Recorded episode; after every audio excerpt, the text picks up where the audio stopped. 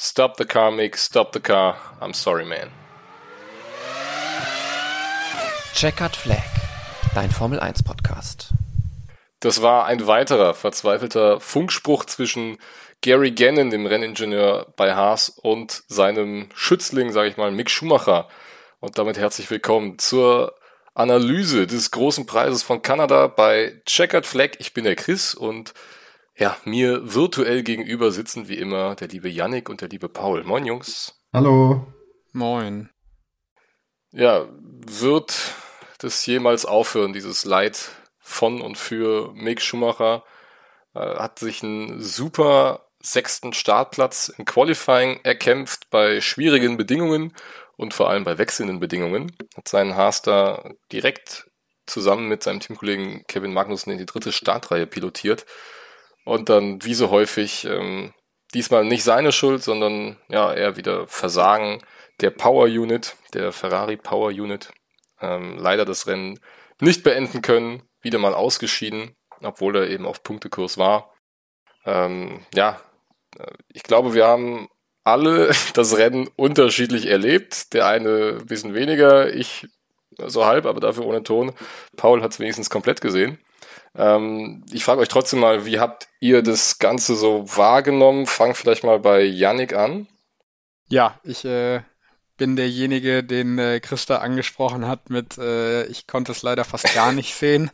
Ähm, hab äh, ja nur Wiederholungen des Wochenendes gesehen und äh, ja, war dann doch äh, anhand der ersten Ergebnisse aus den Trainings überrascht, denn äh, ein starker Aston Martin, ein starker Alpine ähm, was sich ja dann letztendlich im Qualifying ähm, ja zumindest beim Alpine bestätigt hat und natürlich auch bei den Haas. Ähm, das Rennen am Ende natürlich extrem bitter für Mick. Ähm, die Alpine haben meiner Meinung nach trotzdem ein sehr gutes Rennen gemacht, ähm, haben wichtige Punkte geholt und ja, vorne wird so langsam langweilig. Ja, Paul, was, was ist dir so aus dem Kanada Grand Prix äh, am prägnantesten im Kopf geblieben?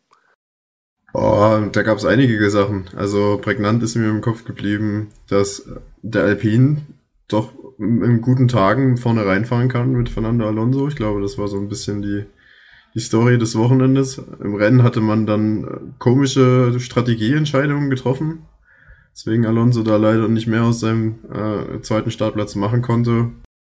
Und ja, Haas war natürlich wieder sehr bitter, du hast es schon angesprochen. Bestes Qualifying-Ergebnis mit Platz 5 und 6 seit vielen, vielen Jahren. Und dann hat der Magnussen gleich in den ersten Runden einen abknickenden Frontflügel, muss an die Box und äh, ja, ist dann ganz hinten im Feld und ein paar Runden später scheidet dann Mick sogar komplett aus.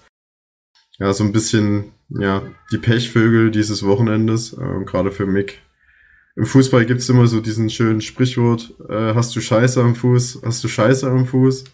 Und ich glaube, das beschreibt seine Situation momentan ganz gut.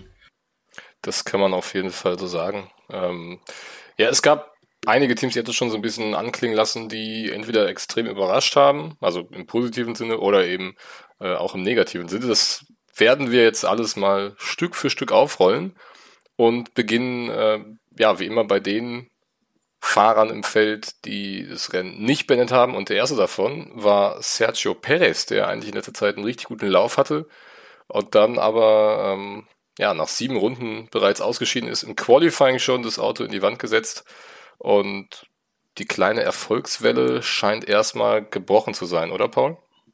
Ja, die Erfolgswelle ist gebrochen. 25 Punkte äh, ist der Abstand jetzt größer zu Max Verstappen. Damit ist der Niederländer mittlerweile so ein bisschen alleine und einsam an der Spitze. Ähm, aber zeitgleich ist wahrscheinlich das auch ein bisschen der Hoffnungsschimmer für Ferrari, zu sehen, dass diese, ja, diese ja, Zuverlässigkeitsprobleme bei Red Bull dann doch noch nicht komplett aussortiert sind. Weil wenn wir mal ehrlich sind, sind jetzt 44 Punkte Vorsprung von Verstappen auf Leclerc. Ähm, da muss schon mindestens nochmal ein Ausfall kommen, damit Leclerc dann nochmal eine realistische Chance hat heranzukommen. Ansonsten könnte das eine sehr einfache Restsaison für Red Bull und Verstappen werden.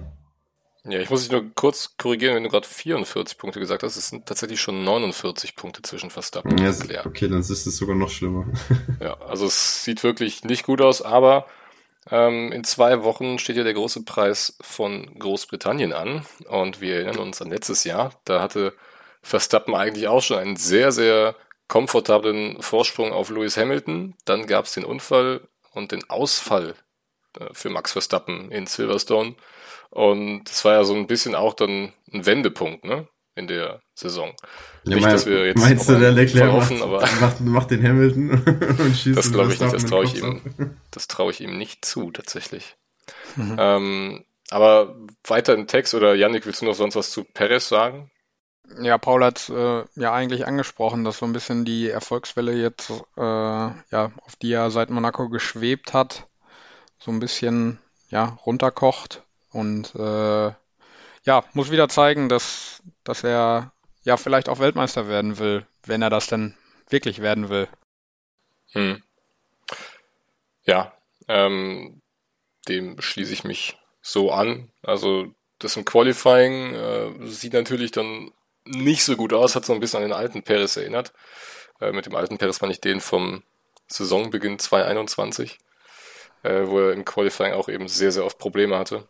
Und gut, das, was dann im Rennen passiert ist, da kann er dann nichts für. Ähm, aber nichtsdestotrotz äußerst unglücklich. Ähm, dann machen wir direkt weiter mit unglücklichen Fahrern. Äh, Schumacher haben wir schon angesprochen. Ähm, genauso unglücklich, denke ich mal, kann man auch das Rennen von Kevin Magnussen sehen, denn äh, du hattest es schon gesagt, Paul, es gab einen Kontakt mit Hamilton äh, kurz nach dem Start und äh, da wurde sein Flügel ein wenig in Mitleidenschaft gezogen und er hat dann die sogenannte Spiegelei-Fahne gezeigt bekommen. Und zwar ist das die schwarze Fahne mit einem orangenen Punkt in der Mitte. Das ist äh, ja ein Zeichen von der Rennleitung, dass du jetzt eben zum Boxenstopp aufgefordert wirst aufgrund eines Schadens an deinem Auto. Und wir haben es ja gesehen, es war nicht wirklich viel Schaden an dem Frontflügel von Kevin Magnussen. Yannick, ähm, ich weiß nicht, ob du die Szene gesehen hast. Es war eben nur diese Endplatte an der Seite, die da runterhing. Ähm, hast du genug davon gesehen, um ja, eine Meinung dazu zu haben, ob diese Flagge gerechtfertigt war oder äh, ist es noch an dir vorbeigegangen? Ja, also ich habe den Funkspruch mitbekommen, dass wenn die äh, ja abfallen könnte, einem Fahrer ins Gesicht wehen könnte. Ich weiß nicht, ob die selber von Magnussen kam oder äh, Nee, das hat Ocon gesagt. Er oder hat, Ocon, genau, da, in der Hoffnung, dass äh, ja die, äh, der Magnussen vor ihm dann reingeholt wird, was ja dann letztendlich auch passiert ist. Ich glaube grundsätzlich äh, zum Thema Sicherheit ist es absolut vernünftig, äh, eher auf Nummer sicher zu gehen. Und das hat man ja teilweise auch äh, im Training gesehen. Also ich erinnere mich an diese äh, Story mit der Pepsi-Dose, die dann auf der Strecke lag, wo dann mal eben das äh, Virtual Safety Car rausgeholt wurde. Und dementsprechend ist es, wenn du es so streng äh, ja, handelst, absolut äh, gerechtfertigt für mich, dann den Magnussen äh, ja reinzuholen und dem äh, sicher wieder auf die Strecke zu schicken. Oder man erinnert sich an äh, die Sandwich-Verpackung in Bahrain, die Fernando Alonso aus dem Rennen genommen hat. 2021 war es, glaube ich, ne? das erste Rennen. Da ist doch eine äh, ja, Ja, stimmt, ich erinnere mich. Papier Ja, in stimmt, seine ja, Bremse ja. reingekommen und Ja, dann ja, ist komplett ja. überhitzt. Äh, ja, Paul, andere Meinung oder stimmst du Janik zu? Ähm, ich muss, also stimme Yannick voll und ganz zu in seiner Analyse. Ich möchte nur anmerken, wie dämlich das einfach von Magnussen war, ähm, wie er diesen Zweikampf gegen Hamilton geführt hat, wo er sich dann den, den, den Schaden geholt hat. Also ähm, er war da auf der deutlich schlechteren Linie und muss dann einfach irgendwann auch mal einsehen, dass er an Hamilton nicht vorbeikommt und dann die Position lieber zurückstecken sollte, weil das Rennen ist lang. Ähm, und so versaute sich quasi den ganzen Grand Prix in den ersten drei Kurven. Also das ist wirklich nicht clever gewesen und letztendlich hat er sich damit selber um ein gutes Resultat gebracht. Ähm, ob das jetzt gerechtfertigt oder, ist oder nicht, ich glaube, da müssen wir nicht drüber reden. Ähm, wir erinnern uns alle auch noch an den Vorfall, wo Massa mal von dem fliegenden Teil am Kopf getroffen wurde. Äh, vor ein paar Jahren. Das muss sich nicht wiederholen. Und ja, ich finde, damit ist alles gesagt. Also Magnussen muss sich beim nächsten Mal einfach cleverer anstellen. Dann hat er das Problem nicht. Und dann kann er vielleicht auch ein besseres Rennen fahren. Da habe ich mich aber auch gefragt, wie hat Haas oder Steiner oder wer auch immer seine Fahrer vorbereitet auf das Rennen? Also ich meine, das war doch seit Ewigkeiten die beste ähm, Ausgangslage für Haas in einem Formel-1-Rennen, dass sie von 5 und 6 ins Rennen gehen. Dann sage ich doch vielleicht meinem Fahrer, hör zu, wir brauchen Punkte. Bitte riskiere nicht das ganze Rennen in den ersten drei Runden oder in den ersten drei Kurven, wenn vor dir Verstappen, Sainz und, äh, und Alonso stehen. Und dann noch ein Hamilton. So, weil das sind Hardcore-Racer, die werden nicht zurückstecken, wenn ein Kevin Magnussen oder ein Mick Schumacher neben denen steht. Und du hast ja auch schon gesagt, Magnussen war da außen vor einer Kurve, die du außen nicht gewinnen kannst. Also das war eigentlich von vorne, von vornherein schon absehbar, dass, dass es dann nichts bringen wird, da jetzt noch reinzuhalten. Und Magnussen hat es aber getan und damit dann eben ja das, das Rennen für Haas kaputt gemacht. Ähm, Schumacher hatte beim Start, glaube ich, in einem Platz an Ocon schon verloren und dann auch noch später Russell. Aber konnte ja sonst einigermaßen das Tempo halten. Es war jetzt nicht so wie, ähm, ich glaube, in Barcelona war es, glaube ich mal, ne? wo er auch ja beim Start relativ weit vorne war und dann aber doch wieder äh, durchgereicht wurde, weil er da gar nicht mehr mithalten konnte. Ja, das stimmt. Er konnte lange Zeit mit Ocon mitfahren. Und wenn man sich jetzt mal anschaut, wo Ocon dann am Ende gelandet ist, ja. Wenn Mick das Problem nicht gehabt hätte, dann wärst du wahrscheinlich dieses Wochenende in die Punkte gegangen.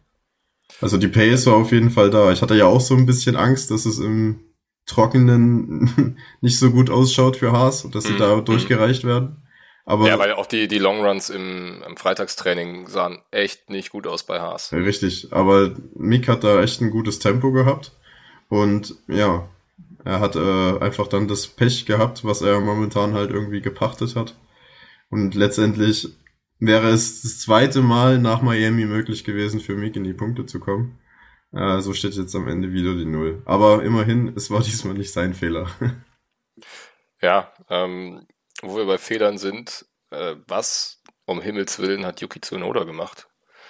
Äh, kommt aus der Boxengasse mit frischen, harten Reifen und im ersten Moment sieht es aus, als würde er sich einfach völlig verbremsen und ja, rutscht einfach geradeaus in die Tech Pro Barrier rein. Ähm, in der Analyse ja, sah es so ein bisschen aus, als hätte er versucht einzulenken, aber die Reifen haben einfach überhaupt nicht das gemacht, was er am Lenkrad versucht hat. Ähm, ja, insgesamt Zunoda war auf Punktekurs, aber Alpha Tauri dieses Wochenende auch bisschen erschreckend schwach. Ja, Gasly auch nur auf 14, also weiß nicht. Ähm, vielleicht erstmal der Fehler, Yannick, den hast du mit Sicherheit gesehen. Ja, auf jeden ähm, Fall. Ja, klassischer, Meinung dazu? Klassischer Anfängerfehler, würde ich sagen. Ne? Also äh, irgendwie Reifen arschkalt und äh, ja, glaube ich, einfach ein bisschen zu hart beansprucht und dann letztendlich auch die Quittung dafür bekommen. Äh, zu Gasly kann ich um ehrlich zu sein, leider gar nichts sagen. Ich sehe nur letztendlich die Platzierung, dann Platz 14 äh, im Qualifying, dann ja auch nur ein 16. Platz. Schon dürftig, ne? Jetzt, wo klar ist, dass er nächstes Jahr definitiv bei Alpha Tauri fahren wird. Ähm, ja, weiß ich nicht, schließt sich irgendwie zu den Leistungen an, die nach den Verlängerungen äh, kamen, außer bei Sergio Perez, wo es ja dann gewuppt ist. Aber äh, ja, bei Carlos Sainz lief es ja nach der Verlängerung auch irgendwie erstmal nicht gar nicht oder gar nicht so gut. Ja, bei Ocon äh, auch nicht. Ne? Bei Ocon auch nicht. Hoffen wir, dass es bei Pierre Gasly äh, ja anders eintritt. Ja, obwohl der, er hat ja nicht verlängert. Er hat ja nur gesagt bekommen, so bei Red Bull wird's nix. Ja, ja aber also jetzt nur. sowohl Franz Toast als auch Helmut Marko haben ja schon gesagt, ja, der bleibt. Also ich weiß gar nicht, ob Pierre Gasly überhaupt noch ein Mitspracherecht hat bei seinen ganzen Red Bull-Verträgen. ja gut, er, er ist ja nur, nur noch, noch andere Leute über seine Zukunft entscheiden. Er ist ja nur noch bis äh, nächstes Jahr gebunden. Also nächstes Jahr muss er definitiv noch fahren und ich glaube, so momentan hat er auch nicht die allerhöchste Motivation, weil er halt genau, weiß, ja, er, ob er will oder nicht. Ne? Er, er steckt halt jetzt erstmal im Alpha Tauri fest, auf gut Deutsch. Ähm, deswegen ich mir auch so ein bisschen die schwankenden Leistungen erkläre, aber ich habe auch das Gefühl, dass der Alpha Tauri an sich eine ziemliche Diva ist, wie man das so schön im Fachjargon sagt. Weil wenn man sich mal anschaut, im Baku Gasly Fünfter geworden, bestes Saisonergebnis Und Baku und Montreal, das sind schon zwei Strecken, die sich miteinander vergleichen lassen. Also beides Stadtkurse, beide erfordern einen hohen, also haben hohen Vollgasanteil, beide haben hohe Geschwindigkeiten. Und dann irgendwie funktioniert das in Baku sehr gut und in Kanada für darum wieder gar nicht. Also da scheint es wirklich schwierig zu sein, das Auto in ein richtiges Arbeitsfenster zu bekommen. Ich könnte mir vorstellen, dass der Alpha Tauri richtig Probleme hatte mit den sehr kühlen äh, Umgebungstemperaturen, die es ja an diesem Wochenende gab. Hm. Also für Formel 1 Verhältnisse und vor allem für das, was wir bisher aus dieser Saison ge ge gewohnt waren, sag ich mal, war es ja schon echt arschkalt mit. Ja, vor allem der Samstag, 12, ne, mit, ja, ja mit 12 Grad, Grad Außentemperatur. also. Ja. Hatten wir auch schon lange nicht mehr, ne? Dass, dass die Temperaturen so gewechselt sind innerhalb des Wochenendes und äh, so unterschiedliche Witterungsverhältnisse es gab. Ja, und, und ja, Donnerstag auch stimmt. mit Tornado. Der Sonntag war ja dann wieder strahlend schön. Ähm, auch mit einer hohen Asphalttemperatur, ich glaube auch wieder über 40 Grad. Äh, also es war schon, war schon ein sehr komisches Wochenende vom Wetter her. Das halten wir mal so fest und machen weiter mit Nicola oder Niklas Latifi ist, glaube ich, eigentlich die richtige Aussprache. Ich habe es mein Leben lang falsch gemacht. Ähm, der seine Serie ausbaut und zwar nie außerhalb der Top 16 ins Ziel gekommen zu sein. Starke also, Serie. Mag man gar nicht glauben, aber ist ähm, ja noch nie 17. oder schlechter gewesen bei einem Rennen. Ähm, und hat, ja, ich würde mal sagen, wieder ähnlich viel Fernsehzeit bekommen wie in jedem anderen Rennen, nämlich äh, ja, nahe Null tendiert. Er wurde, äh, er wurde kurz gezeigt bei der Nationalhymne. Da haben sie eine Aufnahme von ihm gemacht. Aber das war's. Ja, genau. äh, zu Latifi kommen wir dann vielleicht nachher nochmal im Newsblog. Da habe ich mir auf jeden Fall schon eine ganze Menge notiert. Ähm, auch zu Williams. Aber zu seinem Rennen erstmal habe ich jetzt sonst nichts mehr. Ihr? Nee, ja, generell der Williams halt wieder echt schwach. Also auch Albon, der ja eigentlich mit Platz 12 eine gute Ausgangslage fürs Rennen hatte. Der ja, auch davon profitiert hat, dass eben einige Unfälle passiert ja. sind, Qualifying oder Leclerc auch nicht mehr gefahren ist. Genau, zwei, ne? genau. Aber wenn man dann bedenkt, dass halt dann im Rennen auch nochmal zwei Fahrzeuge vor ihm ausgeschieden sind mit den beiden Haas, dann wird halt deutlich, wie schlecht der, der Williams ist, weil er war zu keiner Zeit des Rennens wirklich in, ja, auf Punktekurs. Ja. Also zu Pace-technisch ging gar nichts. Ja. Nee, sonst zu Albon habe ich tatsächlich auch gar nichts mehr zu sagen an diesem Wochenende. Dann äh, gehen wir doch zurück, äh, zurück sage ich schon, direkt weiter nach vorne, nämlich zu den Aston Martins. Wobei, nee, wir haben noch Landon Norris auf der 15. Den wollen wir euch natürlich nicht unterschlagen. Ähm, ja, Norris 15, Ricardo auf der 11 und ich hatte mir aufgeschrieben McLaren und Alpha Tauri größten Enttäuschungen des Wochenendes. Ich denke mal, da werdet ihr mir zustimmen. Ja, auf jeden Fall. Ähm, McLaren, also bei Norris war es ja das Qualifying, was so ein bisschen das Wochenende versaut hat. Da gab es ja Fehlzündungen im, im, im Q2 und ähm, konnte dann Norris dann erst kurz vor Ablauf der Sessions rausfahren und eine schnelle Runde drehen und das hat dann am Ende leider nicht gereicht, um sich weiter nach vorne zu qualifizieren. Und ich glaube, im, am Sonntag ähm, kamen dann auch zwei Sachen zusammen. Einmal Pace war generell nicht so berauschend und das zweite war halt der Verkehr. Ähm, Norris da lange in so einem DRS-Train äh, festgehangen. Aber ja, generell schwaches Wochenende von McLaren. Auch mal wieder. Also McLaren, da gibt's auch so ganz starke Tendenzen nach oben manchmal und dann gibt's aber auch starke Ausschläge nach unten. Ist auch ein bisschen bisschen seltsam. Ja, vor allen Dingen hat auch irgendwie Lando Norris so nicht mehr die Wucht, die er in dem letzten Jahr hatte, erstmal Daniel Ricciardo so zu ähm, dominieren und dann auch einfach in die Spitzengruppe reinzufahren. Ne? Also äh, alleine daran merkt man ja schon, dass äh, Aston, ach, das Aston Martin sage ich schon, dass McLaren äh, echt zu kämpfen hat mit den neuen Regularien und mit dem neuen Auto. Und, äh, ja, aber, aber der war ja auch gefühlt jetzt in seiner Zeit, sorry, äh, mit dem Heuschnupfen war er gefühlt besser als jetzt, wo er wieder gesund ist. Abs ja, absolut, absolut. Aber äh, auch mit Blick auf die Konstrukteursweltmeisterschaft. Es sind nur noch acht Punkte auf Alpine äh, und äh, 14 Punkte auf, auf die Alfa Romeos. Und das ist schon, also schon knackig und ich glaube nicht, dass sich äh, ja, McLaren da unbedingt sieht in diesem Dreikampf. Ja, und ich meine, nach, nach vorne gucken oder nach oben gucken geht er ja erst recht nicht, weil Mercedes ist auch schon über 130 Punkte weg. Also die, die Top 3 werden vermutlich jetzt schon relativ safe sein zu diesem Zeitpunkt der Saison. Dahinter aber extrem spannend, was zwischen McLaren Alpine und Alfa Romeo noch so abgehen wird. Vielleicht ja auch noch mal ein spätzündender Aston Martin, zu denen wir jetzt kommen. Die haben nämlich zumindest mal Haas überholt jetzt in der ähm, Konstrukteurswertung, denn Lance Stroll hat einen Punkt geholt auf der 10, Vettel wird Zwölfter. Ähm, Riesenenttäuschung im Qualifying, äh, denn Vettel war ja im dritten freien Training am Samstag tatsächlich auf Platz 2 gefahren. Äh, wir erinnern uns selbe Bedingungen wie im Qualifying. Also ja, kalt, Regen, da schien der Aston Martin richtig gut zu funktionieren. Und was macht man dann beim britischen Team? Man verändert natürlich was am Setup, nimmt äh, Reifendruck, glaube ich, raus und ist plötzlich komplett am Ende des Feldes im Qualifying. Scheidet mit beiden Teams in Q1 aus. Es war mal wieder ein typisches Aston Martin Wochenende, kann man, würde man gern sagen, aber das Rennen sah dann doch wieder relativ gut aus. Ähm, aber macht Hoffnung, oder? Also auch der Straightline Speed ähm, extrem verbessert. Da ist man jetzt im, im oberen Drittel des gesamten Feldes. Also da hat man richtig gut äh, zugelegt. Und ich könnte mir tatsächlich auch vorstellen, dass in Silverstone, wo ja auch sehr viel Vollgasanteil ist und auch viele Mid-Speed-Corners, äh, dass Aston Martin da definitiv wieder um Punkte mitfahren wird. Generell ist das B-Auto irgendwie stärker als das A-Auto von Aston Martin, ne? Also gerade am Anfang der Deutlich, Saison, da war das ja echt die reinste Gurke, aber da haben die echt, echt stark was verändert und äh, das spiegelt sich dann auf der Strecke dann auch wieder.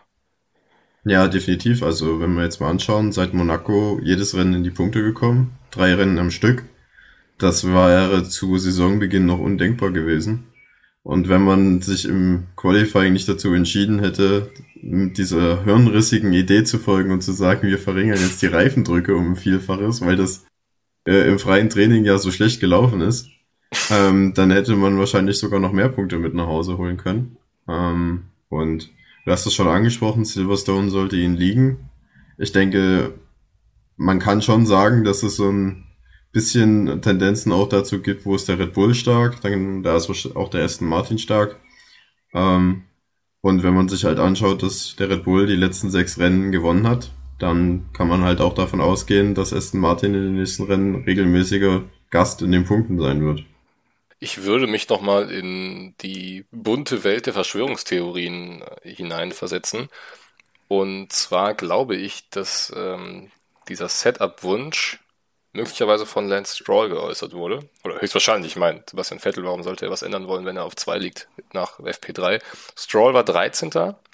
und hat dann nach dem Rennen auch gesagt, und ich meine, wenn du von, was war's, von äh, 17 oder 16 ist er gestartet, ähm, ich guck ganz fix nochmal nach, also Stroll ist äh, ja von 17 ins Rennen gegangen.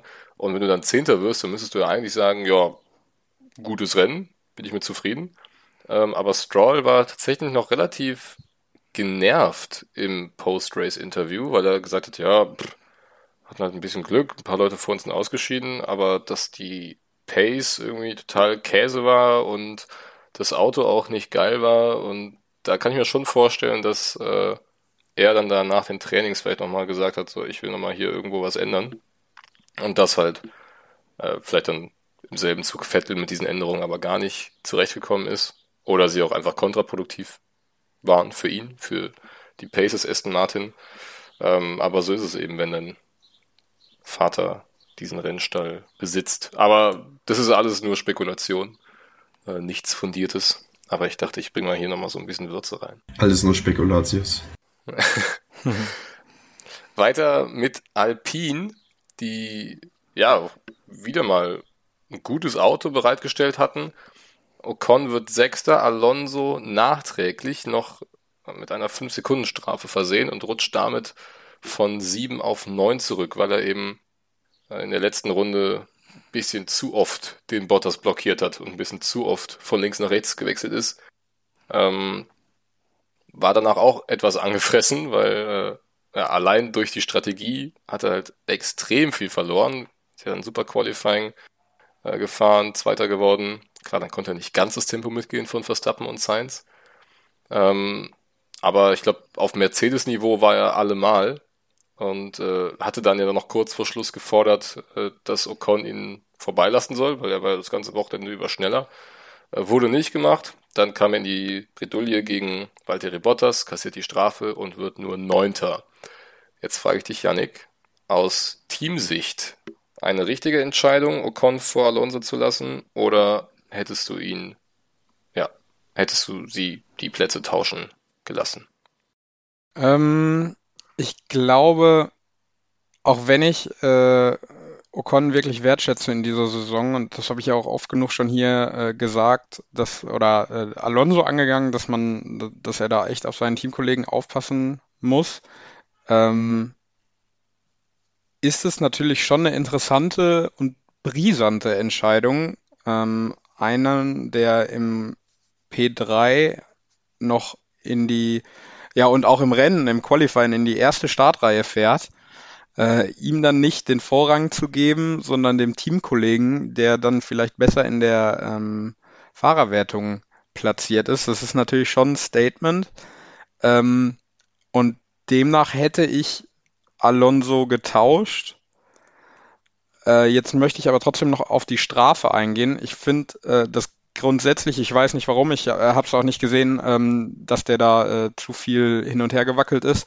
Ähm, ich finde es aber grundsätzlich von der Rennleitung gut und ich finde, das unterscheidet äh, dieses Jahr von letztem Jahr, dass solche Sprachen, äh, solche Strafen im Nachhinein noch ausgesprochen werden und dann auch ähm, ja, begründet werden und, und auch wirklich durchgezogen werden, weil genau das hat uns ja letztes Jahr gefehlt und äh, jetzt wird es halt rigoros durchgezogen.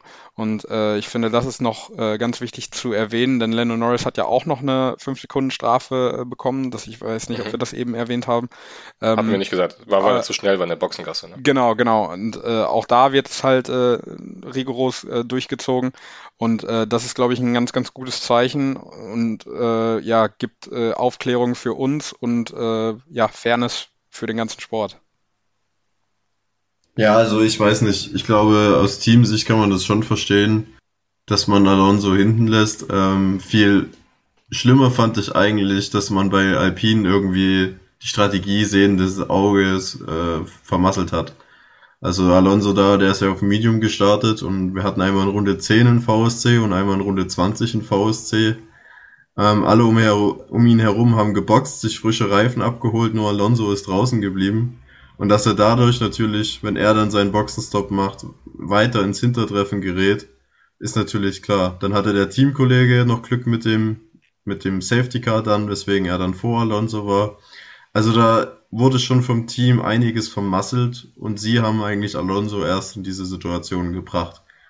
Ja. Dass man jetzt sagt, so kurz vor Ende des Rennens, man hält die Position, weil aus Teamsicht ist es egal, in welcher Reihenfolge die Fahrer einfahren. Die Punkteausbeute ist die gleiche. Das kann ich dann schon irgendwo nachvollziehen. Was es halt schwierig war aus meiner Meinung, ist die Entscheidung zu sagen, wir lassen Alonso auf den, auf den Medium, die ja dann in Runde 20 auf keinen Fall noch wirklich gute Reifen gewesen sein könnten. Wir lassen den dann, ihn dann trotzdem noch draußen und rauben. Und auch nicht, nicht kurz, ne? Er war ja, genau. zur 28. Runde dann raus. Genau, und dadurch ist er ja eigentlich erst in die Situation gekommen, dass er nicht mehr mit den Mercedes kämpfen konnte, sondern sich weiter nach hinten orientieren musste. Ähm, ja, dann gab es ja auch noch irgendwie Probleme auf der Straight Line. Ähm, was da genau ist, wissen wir nicht, aber scheinbar gab es. Ja, Clipping. Clipping, Clipping war es. Okay. Das, was Verstappen auch im, äh, im Training war es, glaube ich, ne? Schon ähm, ja auch dasselbe Problem hatte.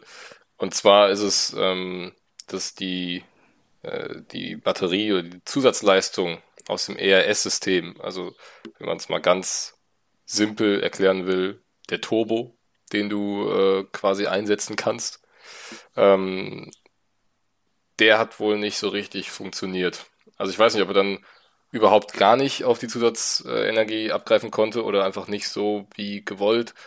Ähm, auf jeden Fall hat dann eben einfach noch mehr Top-Speed gefehlt. Der war im Qualify noch da, hat man gesehen, dann hat es direkt für P2 gereicht, aber ja, im Rennen gab es damit wohl große Probleme.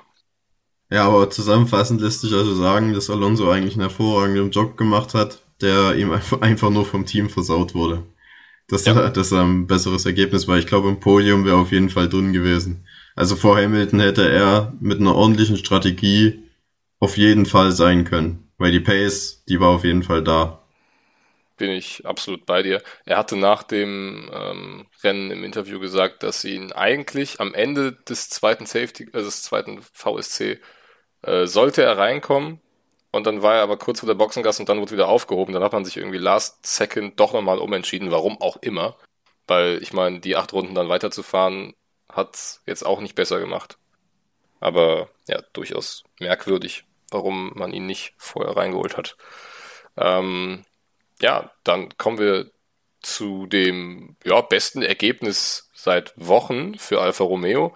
Beide Autos in den Punkten, Bottas auf 7, Zhu auf 8 und äh, ja, also Zhu, finde ich, äh, hinterlässt wirklich einen richtig guten Eindruck. Ist ja in seiner Rookie-Saison, ähm, ist nicht das erste Mal in den Punkten. Der hat jetzt insgesamt schon fünf auf dem Konto immerhin. Ähm, ja, also ich finde, er bestätigt so seine Leistung. Und wenn wir mal zurückdenken, Ende letztes Jahr, als noch bekannt gegeben wurde oder als auch schon die Gerüchte aufgekommen sind, ja, Ju könnte jetzt zu Alfa Romeo gehen vielleicht, ähm, da haben wir uns auch gedacht, boah, das kann ja nur mit dem Geld zusammenhängen und dass er da wahrscheinlich Kanonenfutter für alle sein wird, aber ich finde, der beweist sich da richtig ordentlich. Vor allem jetzt Kanada war ein starkes Rennen von ihm. Vor allem kann man sagen, dass es der beste Rookie in den letzten zwei Jahren ist. Ne? Also Yuki Tsunoda hat nicht solche Leistungen gebracht und äh, Nikita Mazepin und äh, Mick Schumacher auch nicht. Und äh, da freut es mich echt nach den ganzen Pech, das Ju hatte, dass er jetzt mal wirklich ein richtig, richtig starkes Ergebnis einfährt. Vor allen Dingen dann auch noch mit seinem Teamkollegen, dass beide für, äh, Punkte fürs Team geholt haben. Dass er das erste Mal seit äh, Bahrain dann auch wieder im, im, in den Punkten ist. Und ich glaube, das ist ein ja, nahezu perfektes Wochenende für den jungen Chinesen. Ja, vor allem, wenn man bedenkt, dass er auch schon wieder Bottas im Qualifying geschlagen hat. Also am Anfang der Saison hatte er immer noch deutlich das Nachsehen, aber mittlerweile scheint er sich da an die Pace rangearbeitet zu haben. Und es ist jetzt nicht mehr so klar, wer wirklich ähm, ja, der schnellere Pilot an einem Wochenende sein wird. Den Status hat er sich jetzt in Baku und jetzt auch in Montreal erarbeitet und du hast es schon angesprochen, wir haben es ihnen nicht zugetraut.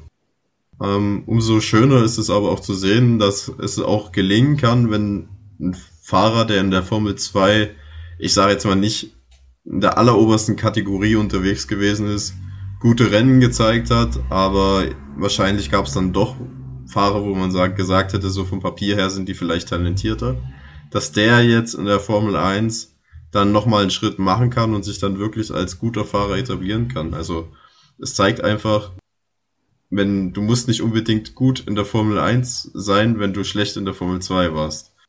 Vor allem ist Zhu ja auch noch nie in Kanada gefahren, ne? Wie zum Beispiel auch Schumacher äh, zu Noda, glaube ich auch nicht, ne? Nee. Ähm, und Latifi müsste auch sein erstes Mal. Nee, Latifi war 2019 schon in Kanada. Aber er war ja 2019 noch nicht in der Formel 1.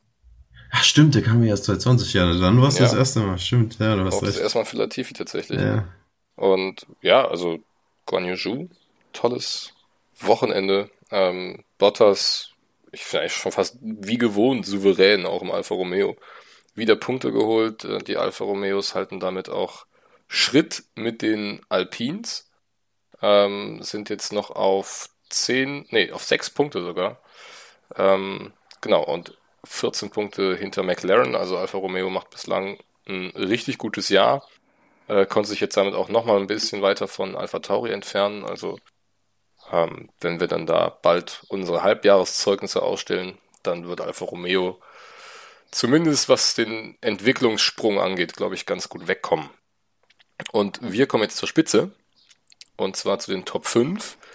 Und ähm, die ist ja, auch rot gefärbt. Auf fünf Charles Leclerc musste von hinten starten, ähm, weil er da einige Motorenteile ausgetauscht hat.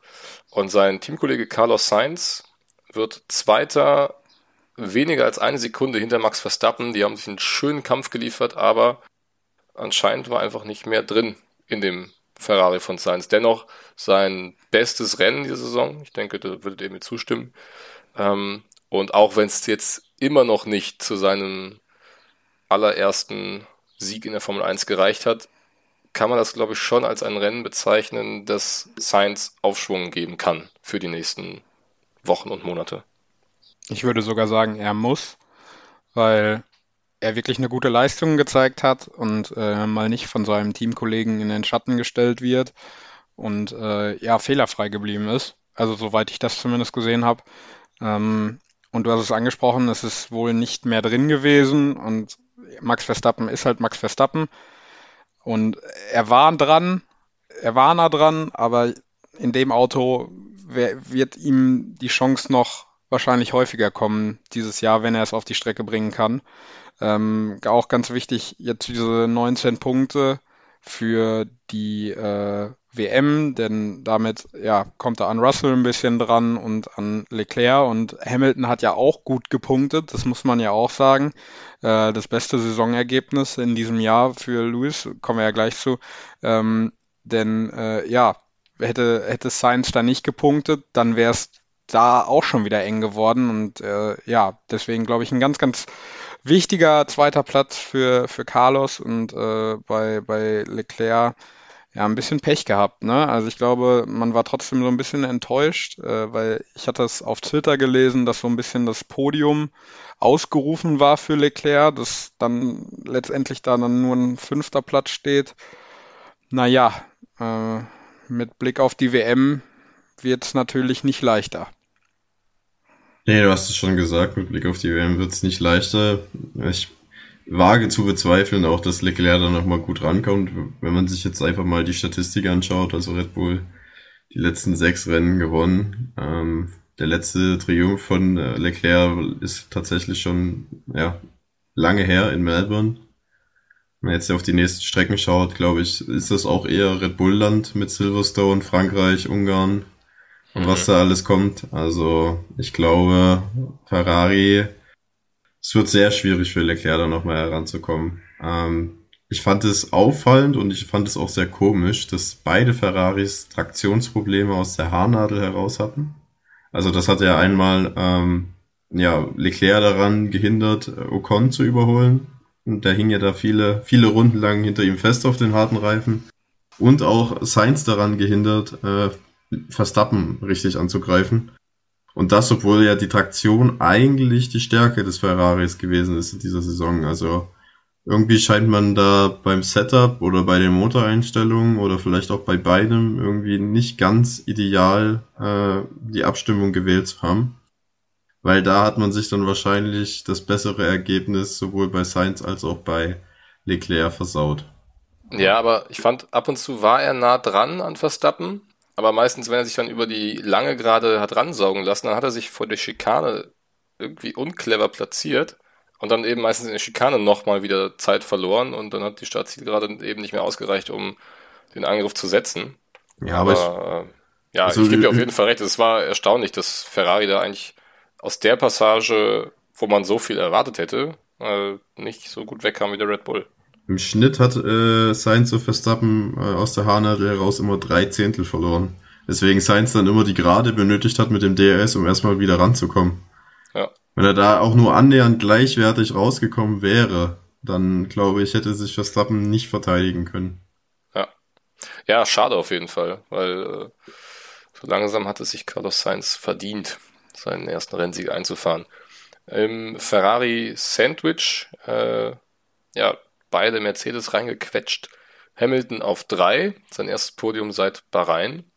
Und George Russell, Mr. Zuverlässig, wieder in den Top 5, sammelt wieder fleißig Punkte und kommt somit auch an äh, Perez und Leclerc weiter ran in der Gesamtwertung. Und ähm, ja, da ist er jetzt Vierter nach wie vor und hat noch 18 Punkte Rückstand auf P2. Also der macht einen riesen Job, aber eben wie gesagt an diesem Wochenende auch Lewis Hamilton nochmal hervorzuheben, denn der hat endlich mal nicht gegen seinen Teamkollegen verloren. Ja, und dabei war Mercedes ja eigentlich, äh, bevor dem Rennen in Kanada, hatte man ja eigentlich erwartet, dass sie sich selber ins Bein geschossen haben. ich weiß nicht, ob ihr das mitgekriegt habt. Nach Baku ging's ja, wurde ja viel über das Porpoising diskutiert. Ähm, und die FIA hat dann auch reagiert und hat gesagt, okay, die Autos, wo, wo es stark betroffen sind, die müssen jetzt halt mit, äh, ja, die müssen halt jetzt mit einer höheren Einstellung fahren, also das Auto höher fahren. Und eigentlich hätte man gedacht, dass das den Mercedes äh, nicht gut tut. Ähm, aber äh, die Ergebnisse in Montreal haben gezeigt, es geht, auch mit weniger Porpoising äh, gute Ergebnisse einzufahren. Und ich glaube, so glücklich wie am Sonntag nach der Zieldurchfahrt hat man Lewis Hamilton diese Saison noch nicht gesehen. Also für Mercedes ein, ein sehr gutes Ergebnis. Äh, ein bisschen Wohlfühlfaktor kommt wieder ins Team rein, ein bisschen Seele streicheln nach den letzten Wochen auch bei Lewis Hamilton. Und ja, mal sehen, was noch so geht diese Saison bei dem Team. Ich bin gespannt. Ja, vor allem, wenn man bedenkt, ich habe gerade nebenbei nochmal ein bisschen ähm, Interviews gelesen von gestern, wenn man äh, dann bedenkt, dass äh, Toto Wolf vor dem Rennen ausgerufen hat, man möchte äh, ja drittschnell, drittschnellstes Team mit Platz 5 und 6 werden. Und äh, am Ende steht da Platz 3 und 4 ähm, und der vermeintlich schwächere Fahrer in dieser Saison, der Lewis Hamilton nun mal ist, ähm, dann noch auf Platz 3. Ich glaube, das ist schon das ist schon ganz okay. Und Russell bestätigt halt einfach seine bockstarke Saison, ne? nie schlechter als Platz 5 und ja, jetzt wieder ein vierter Platz, sammelt fleißig Punkte, sammelt, glaube ich, mächtig Sympathien auch in England. Und äh, ich, ja, der fährt einfach eine klasse Saison. Ja, definitiv.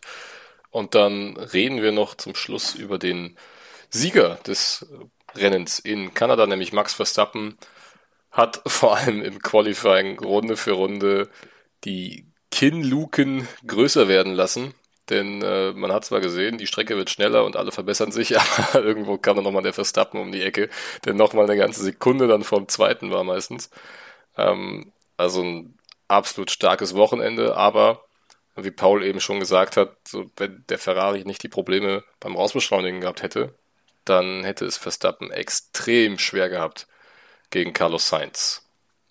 Oder? Habt ihr noch was dazu zu sagen? Nee, aber man, man muss einfach mal so sagen, wie abgezockt Max Verstappen einfach äh, schon immer war, aber äh, in dieser Saison halt auch wirklich immer ist. Immer wenn er die Chance hat, irgendwie das Rennen zu gewinnen, dann gewinnt er das Rennen. Ähm, er macht das mit sehr großer Souveränität, ohne Fehler. Also ich wüsste jetzt keinen Fehler, den Max Verstappen in dieser Saison begangen hätte. Ähm, und das ist einfach brutal stark. Das ist eines Weltmeisters würdig, möchte man schon ein bisschen plakativ sagen. Und bei dem großen Vorsprung wage ich zu bezweifeln, dass dann nochmal jemand herankommt und ihm den Titel streitig macht. Auch weil der Red Bull meiner Meinung nach das klar stärkste Auto im Feld ist. Was kurioserweise bei Sky, ich weiß nicht, ihr habt ja die Vorberichterstattung nicht gesehen, aber bei Sky wurde gesagt, dass der Ferrari eindeutig das schnellste Auto im Feld ist, wo ich mir gedacht habe, what the fuck? Habt ihr die gleiche Saison gesehen wie ich? Weil ich finde, halt, der Red Bull ist eindeutig das schnellste Auto im Feld. Aber, ja. ja. ja. Aber mit Blick auf die WM habe ich eine ganz interessante Statistik gestern im Zug gefunden äh, während des Rennens, denn seit 2017 hat derjenige, der das erste Rennen der Saison gewonnen hat, niemals die Weltmeisterschaft gewonnen. Und wer hat dieses Jahr das erste Rennen der Saison gewonnen. Das Charles Leclerc. Und das ja, ist, letztes äh, Jahr hat auch nicht Max Verstappen gewonnen, ne? Da war es auch Hamilton. Ja, seit 2017 so. Seit 2017. Nico, Nico, Rosberg, Nico Rosberg war der letzte äh, ja, Weltmeister, der das erste Rennen äh, gewonnen hat und dann Weltmeister wurde. Boah, lass ihn das nicht hören, sonst erzählt er das in jedem Interview. und das hat er in derselben Maschine getan wie ja, genau. ne? ja. Ich hatte ja noch so ein bisschen Angst um Charles Leclerc, dass er jetzt äh, völlig die Fassung verliert, weil er ja dann am Dienstagmorgen eine Story auf Instagram gepostet hatte, dass äh, er seinen Flug nach Kanada verpasst hat und dann nochmal so passiv-aggressiv die Woche fängt ja schon mal wieder super an, geschrieben hat. Und äh, ja, ist, wie wir ja alle gesehen haben, pünktlich noch angekommen, aber äh, das war, glaube ich, schon nach dem Aserbaidschan-Rennen, dann nochmal einen Flug zu verpassen. Ja, gibt Schöneres. Ja, Aber ähm, dann sind wir mit dem, mit dem Rennen, glaube ich, durch und würden jetzt zum Newsblock gehen. Und da gibt's mal was zu erzählen, wieder was den Kalender betrifft im nächsten Jahr oder ab dem nächsten Jahr.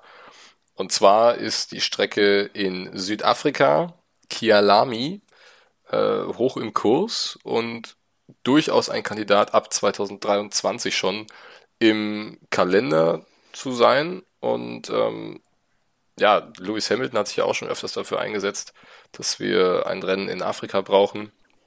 Und äh, Yannick, ich weiß ja, wir beide sind die Strecke schon ein paar Runden am Simulator gefahren. Also ich war vom Flow der Strecke ein Riesenfan und es gab auch Überholmöglichkeiten, oder? Absolut. Ja, also ähm, kann sich gerne jeder mal äh, YouTube-Videos zu angucken. Ähm, eine wirklich sehr interessante Strecke. Ähm, gibt es, würde ich sagen, auch gar nicht so große Vergleichsmöglichkeiten. Korrigier mich, mhm. Chris, wenn es äh, nicht wahr ist. Ich überlege auch noch, aber fällt mir auch nicht so viel. Ähm, also sie hat so einen einzigartigen Charakter und ähm, wenn natürlich dann ein neuer Kontinent und äh, ein neuer Markt erschlossen wird, da ist die Formel 1 natürlich nicht weit weg um den Geld, äh, um den Leuten da das Geld aus der Tasche zu ziehen.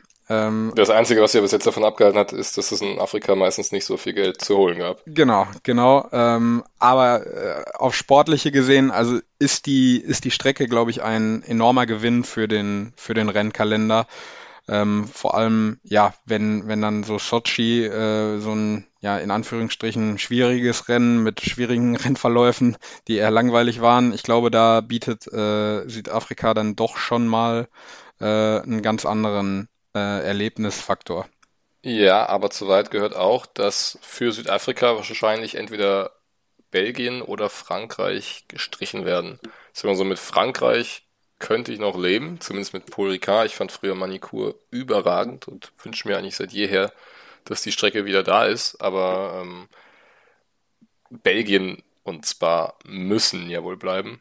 Deswegen, wenn Frankreich geht und Südafrika kommt, sehr, sehr gerne. Ich versuche gerade nochmal mal einen Vergleich zu finden. Es ist halt ja, sehr viel auf und ab, sehr viele Geraden auch, aber auch äh, ja, langsame und schnelle Kurven. Also ich glaube, vom, ähm, vom Auf und Ab kann man es etwas mit Port oder Portimao sogar vergleichen. Ja, stimmt, auch gut, ja. Äh, aber, aber dann äh, definitiv nicht, nicht das ganze Profil, weil dafür gibt es dann in Südafrika einfach zu viel Geraden, was Portimao und Spa beides nicht haben.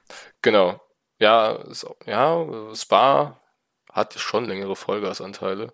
Aber ich, ich weiß, ja, es ist so eine Mischung aus, aus Portimao und Spa, irgendwie mit ein paar mehr Graden noch versehen. Äh, auf jeden Fall eine interessante Strecke. Ich weiß nicht, Paul, hast du die auch schon mal dir zu Gemüte geführt? Ja, ich habe alte Rennen von damals aus der Formel 1 in Kialami gesehen. Ähm, und ich finde die Strecke auch überragend und ich würde sie sofort, wirklich ohne mit der Wimper zu zucken, gegen äh, Le Castellet eintauschen. Weil, weil ich finde, auch ein Rennen in Südafrika hat auch nochmal der Formel 1 kulturell viel mehr zu geben als äh, dieses langweilige Rennen in Frankreich.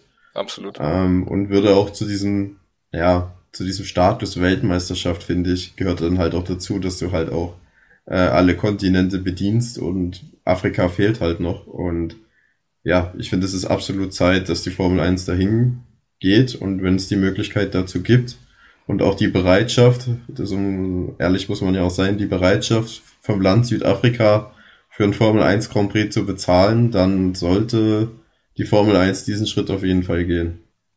Ich habe mir die Strecke gerade nebenbei nochmal aufgemacht. Sie hat, finde ich, sogar was ein bisschen von der Grand Prix-Strecke des Nürburgrings.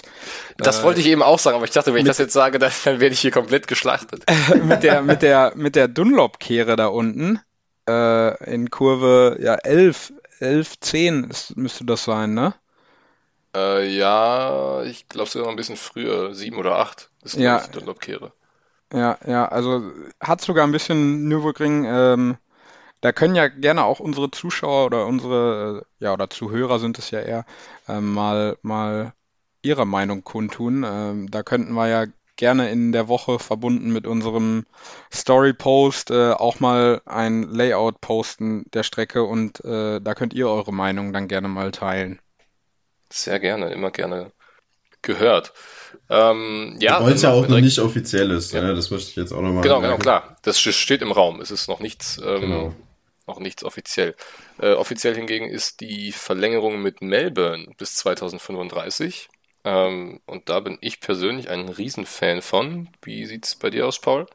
Ja, Melbourne immer wieder gerne. Was mich ein bisschen stört, ist, dass es die Formel 1 mittlerweile solche Mega-Verträge ausstellt. Also mit Laufzeit 10 Jahre plus. Ähm, da ist jetzt Melbourne nicht die erste Strecke, die das so geht. Ich, weil ich finde, das raubt so ein bisschen, ja, so ein bisschen Flexibilität, auch so ein bisschen Spannung. Also Melbourne gehört auf jeden Fall dazu, aber wenn du halt immer die Rennen um so einen langen Zeitraum verlängerst, dann nimmst du dir sehr viel an möglicher Gestaltung des Rennkalenders. Weil die wollen dann natürlich auch immer alle einen bestimmten Slot äh, im Rennkalender ja. haben und so Geschichten. Und dann hast du am Ende vielleicht irgendwann mal das Problem, dass die Rennkalender eigentlich ja eins zu eins die gleichen sind wie im Vorjahr. Ähm, Melbourne möchte ich da ein bisschen ausklammern, weil ich finde, die Strecke gehört auf jeden Fall in die Formel 1, aber wir hatten ja auch schon zehn Jahresverträge mit Saudi-Arabien oder, oder mit ja, Katar. Katar und Abu Dhabi haben, glaube ich, noch zehn Jahresverträge. Ja, also das, das ist irgendwie eine Entwicklung, die mir nicht so gefällt. Ähm, ich finde so, man, weil man weiß ja auch nie, beispielsweise das Rennen in Katar, das wird ja dann auf einer neuen Strecke stattfinden. Wenn die Strecke aber keine geilen Rennen produziert, dann ja. hast du die zehn Jahre an der Backe. Und das ähm, ist noch nicht mal das größte Problem bei Katar. Das ist noch nicht mal das größte Problem bei Katar, richtig.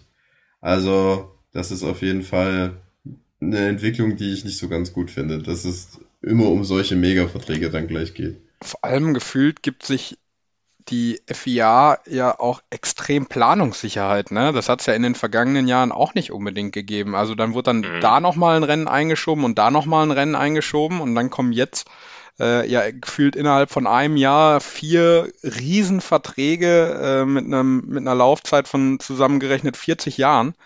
Äh, das ist ja also schon also ist, da hat scheinbar irgendwie ein Umdenken stattgefunden oder sie haben alle Angst um ihren Job. Vermutlich eine Mischung aus beidem. Ich könnte mir vorstellen, dass äh, ich weiß jetzt nicht, wie es bei Australien ist, aber dass zumindest die, die Saudi- oder die arabischen Länder gesagt haben, hier, wenn du uns so einen langen Vertrag gibst, dann äh, gibt's ja nochmal die ein oder andere Million extra. Ja, mit Sicherheit. Weil anders kann ich mir das nicht erklären. Es, ähm, kann ja auch eigentlich nicht im, im, im Sinne des Erfinders sein. Vor allen Dingen mit Blick auf Verhandlungspositionen ist das ja jetzt auch für andere Strecken interessant, dann zu sagen, ja, wenn die Formel 1 kommt, dann kommt die aber erst, äh, kommt die nur noch über die nächsten acht Jahre äh, ja. oder über die nächsten zehn Stimmt, Jahre. Punkt, ja. Ne? Und äh, weiß nicht, ob das so die Entwicklung ist, die man äh, unbedingt sehen will. Ja, also nochmal kurz zur Erläuterung für alle, die in diesem Streckengame nicht so richtig drin sind. Du musst mittlerweile als Streckenbetreiber 15 Millionen Euro an die Formel 1 bezahlen, damit die Formel 1 auf deiner Strecke fährt. Also mindestens. Es gibt Strecken, genau, die zahlen genau. deutlich. Du musst deutlich eben mehr. 15 Millionen mindestens zahlen und zum Beispiel, äh, ich weiß jetzt nicht, ob es Katar oder Saudi-Arabien war, aber einer von beiden hat aus freien Stücken 40 Millionen gezahlt.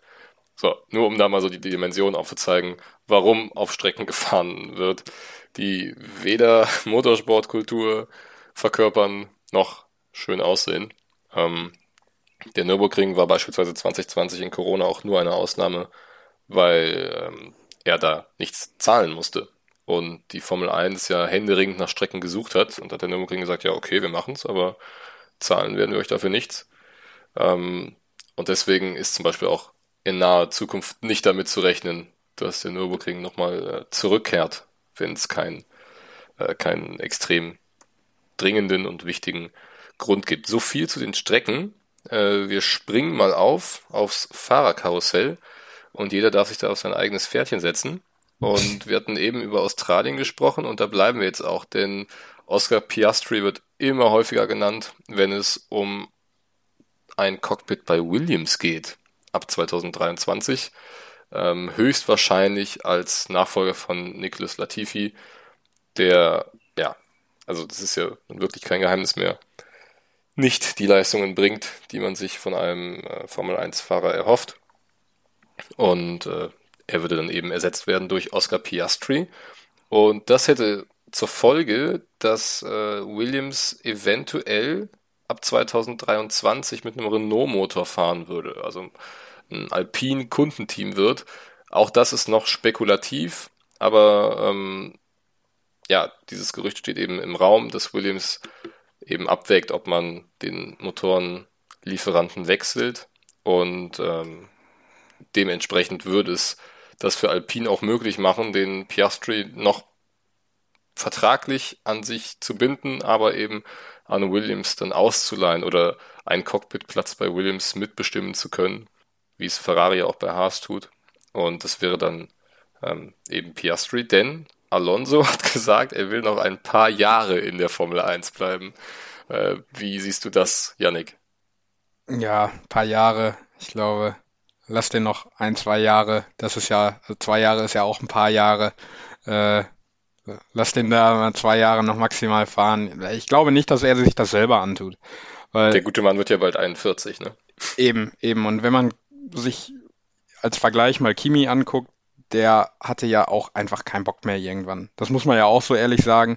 Und äh, solange äh, Alonso Leistung bringt, ist das auch alles schön und gut. Aber äh, wäre er jetzt in der Situation wie Mick, dann würden wir darüber sprechen, dass sein Zenit überschritten ist und äh, er hätte wahrscheinlich selber keinen Bock mehr und wird aufhören nach der Saison. Also, weiß ich nicht, ob ich davon, ja, wie viel ich davon halten soll. Also ich glaube, so gern ich ihn auch mag, aber länger als zwei Jahre kann ich mir das nicht mehr vorstellen. Ja, aber also was so ein bisschen gegen diese Williams-Renault-Geschichte spricht, ist, dass man ja bei Williams, glaube ich, den Vertrag mit Mercedes erst vor einem Jahr verlängert hat. Äh, bis 2025. Also da müsste man erst den bestehenden Vertrag auflösen oder sich rauskaufen. Und ob man das macht, das weiß ich nicht. Was ich mir vorstellen könnte, und es wird nicht so umsonst sein, dass der Name so häufig auftaucht, dass man wirklich ähm, Latifi, weil man auf das Geld nicht mehr angewiesen ist, durch einen fähigen Fahrer ersetzt.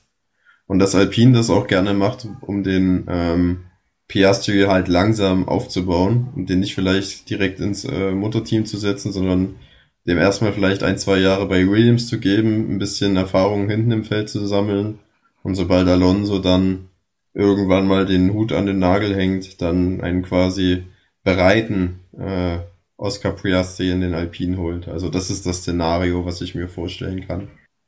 Ich wüsste vielleicht, jetzt auch. Was ja vielleicht bei Alonso auch noch eine Rolle spielt, ist, dass er ja zu Hause jetzt nicht so eine Familie hat, mit der er sich beschäftigen könnte, wie es zum Beispiel ein Raikön hat. Ne? Also der hat ja dann schon seine zwei Kinder. Und äh, ich glaube, Alonso ist auch noch nicht mal verheiratet. Der ist ja mit der österreichischen Formel 1 Moderatorin liiert aber hat meines Wissens nach auch noch keine Kinder. Das ist vielleicht auch nochmal ein Faktor, ne? Und wenn er dann sagt, so ja, pff, solange ich erfolgreich bin und vielleicht sonst nichts zu tun habe, warum soll ich dann aufhören? Naja, klar, also Familie spielt da auf jeden Fall eine Rolle. Wenn du niemanden hast, der zu Hause auf dich wartet, dann überlegst du es dir vielleicht dreimal wirklich aufzuhören. Aber am Ende wird es wahrscheinlich wirklich bei Alonso darauf ankommen, wie lang kann er noch auf diesem Level fahren. Ja. Aber das dann zu Alpine, Schrägstrich Williams. Eine letzte Personalie habe ich noch auf meinem Zettel, dann wäre ich auch durch. Äh, und zwar Antonio Giovinazzi, der plötzlich wieder genannt wird als potenzieller Nachfolger von Mick Schumacher im Haas-Cockpit. Und da wird mittlerweile auch gar nicht mehr ausgeschlossen, dass dieser Wechsel eventuell noch während der Saison stattfinden könnte. Ja, Kanada hätte jetzt echt ein schönes Rennen sein können für Mick, um sich mal den ganzen Frust von der Seele zu fahren und dann geht's aber genauso weiter. Die Ergebnisse bleiben also aus, auch wenn es, wie schon häufig gesagt, nicht seine Schuld war, aber das äh, wirft natürlich trotzdem kein gutes Licht auf sein Punktekonto.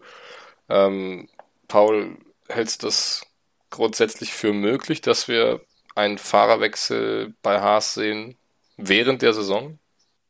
Also ich glaube, wenn, dann müsste das ja Ferrari entscheiden, dass man diesen Wechsel macht. Und das kann ich mir, glaube ich, nicht vorstellen, weil der Name Schumacher und Ferrari, die Verbindung, die ist immer noch sehr stark. Und ich glaube, man würde, auch wenn Mick jetzt wirklich bisher eine bescheidene Saison fährt, aber man würde ihm zumindest die gesamte Saison lassen, um sich ähm, zu empfehlen, um zu präsentieren. Und wenn wir mal ehrlich sind, ein Giovinazzi ist jetzt auch kein Fahrer, dem, wo man sagt, dem gehört die Zukunft. Also würde das für mich aus Ferraris Sicht auch keinen Sinn machen, ähm, Giovinazzi reinzusetzen. Und wenn man sich jetzt Ja, Ja, vor ich- allem, weil man ja auch immer noch nicht weiß, was bei McLaren passiert, ne? Hm. Ja, oder Aston Martin. Ne? Oder ist Genau. Also ich sehe Mix Platz zumindest für die laufende Saison nicht gefährdet.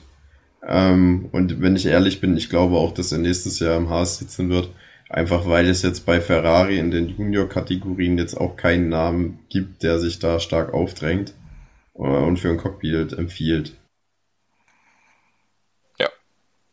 Yannick, andere Meinung, Zustimmung, Enthaltung?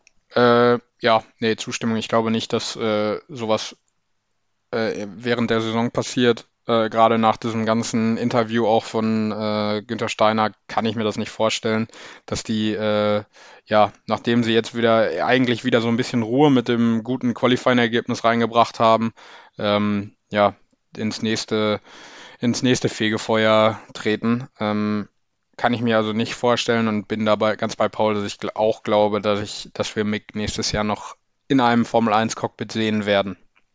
Auch wenn, auch dass es nicht heißt, dass es, äh, dass man das kategorisch ausschließen könnte, nur weil es sinnfrei wäre, dass Haas es dann auch nicht macht. Ne? Aber äh, das nur ein, ein paar Spitzeleien am, am Rand.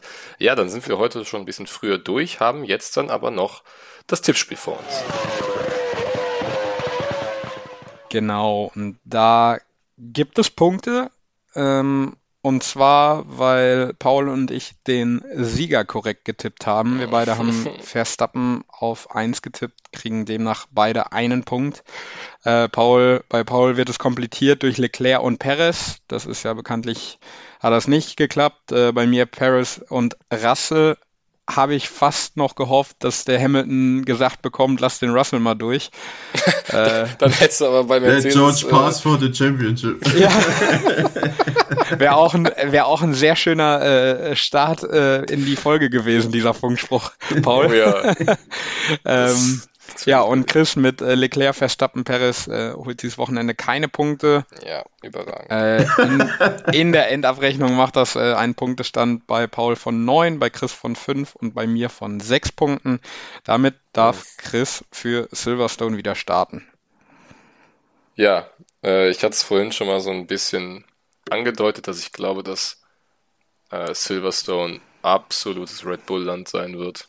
Und alles andere als ein Doppelsieg würde mich überraschen. Deswegen setze ich Verstappen und Perez auf 1 und 2.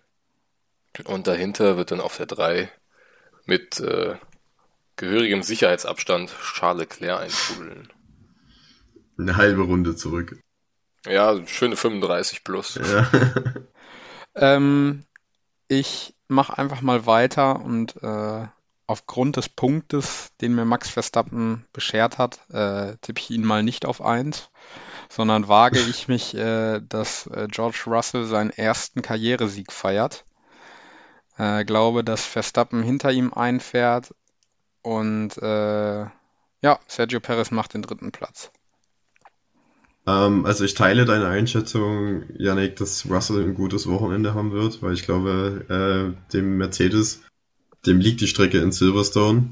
Gerade jetzt auch nach dem, was wir in Montreal und vor allem auch in Barcelona gesehen haben, wo sie ja teilweise schnellsten Zeiten gefahren sind. Aber ich glaube trotzdem, dass Max Verstappen und Red Bull die Combo ist, die es zu schlagen gilt und dass die keiner schlägt, da bin ich mir ziemlich sicher. Deswegen tippe ich Verstappen auf die 1 sage, Russell kommt auf die 2 und einfach Leclerc auf die 3, weil das der safe Tipp ist. Ich war ein bisschen überrascht, dass jetzt äh, tatsächlich Silverstone als nächstes ansteht. Paul, du auch, wir hatten ja schon Ja. drüber gesprochen, weil nach äh, Kanada kam ja meistens erst Österreich und dann noch Frankreich und dann erst Silverstone. Aber ähm, ja, nächstes Rennen dann in zwei Wochen Silverstone. Ähm, dann wieder mit einer Stunde Verspätung, also aus deutscher Zeit dann äh, um 16 Uhr der Rennstart. Ähm, es ist dann der nächste Doubleheader, also darauf Österreich und dann äh, eine Woche Pause und dann vor der Sommerpause nochmal ein Doubleheader mit Frankreich und Ungarn. Also Silverstone, Österreich, Frankreich, Ungarn, das werden die vier Rennen im Juli sein. Das äh, wird ein sehr intensiver Monat. Und äh, dann geht's auch schon in die Sommerpause und es wird Zeit für uns, unsere Halbjahreszeugnisse zu vergeben. Für heute sind wir, glaube ich, durch. Man möge mich rasch unterbrechen, wenn ich falsch liege. Nein. Das ist aber nicht der Fall. Und dann übergebe ich die letzten Worte an euch, liebe Jungs. Und ich verabschiede mich schon mal, sage Danke fürs Einschalten und macht's gut. Bis in zwei Wochen. Dem schließe ich mich an. Bis in zwei Wochen. Ja, teilt uns und äh, wir hören uns. Ciao, ciao.